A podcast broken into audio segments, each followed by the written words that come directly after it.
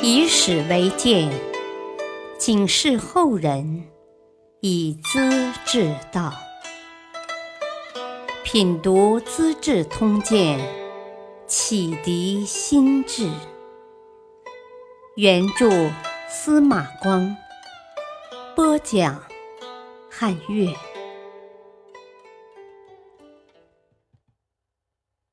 柴荣赏赐吴越国，曹彬不收，才贺礼。当周世宗柴荣出兵江北攻打南唐李景时，吴越王钱弘处、荆南王高宝荣为了向柴荣表示归附友好，都曾主动的派出军队，装作助阵的样子，驻兵南唐边境。做出进攻的架势。李景投降之后，两位藩王也退兵回国，丝毫没有受到损失。不过，柴荣很通情理，嘉奖他们助战有功，派人带上礼物分头赏赐。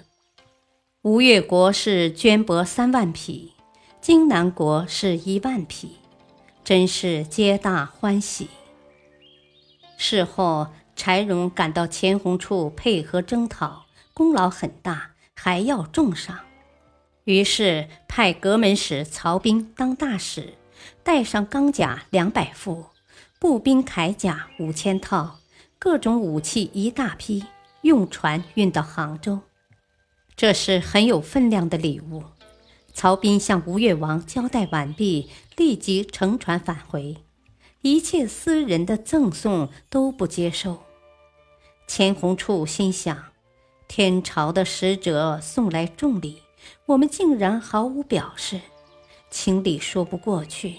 将来的关系又怎么处理呢？于是派人驾着快船，装载大批珍宝，日夜兼程追赶，直到长江口，才把曹兵追上。再三再四的请他收下这点小意思。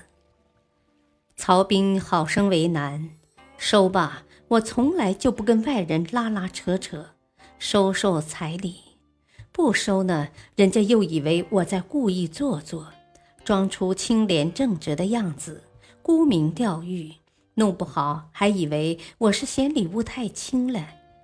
于是把每样东西都清点登记，一律收下。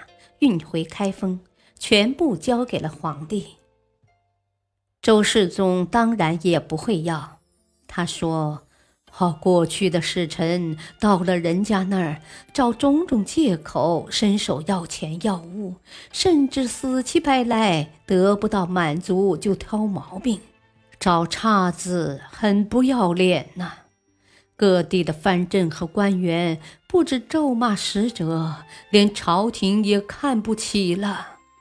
难道一个国家敬仰些贪污受贿的大臣吗？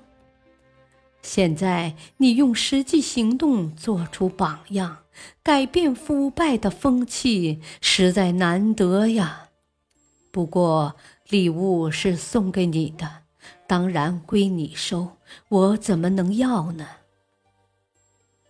曹彬听了十分感动，这才接受下来，但他并没拿回家里，当时就散发给亲朋故旧了。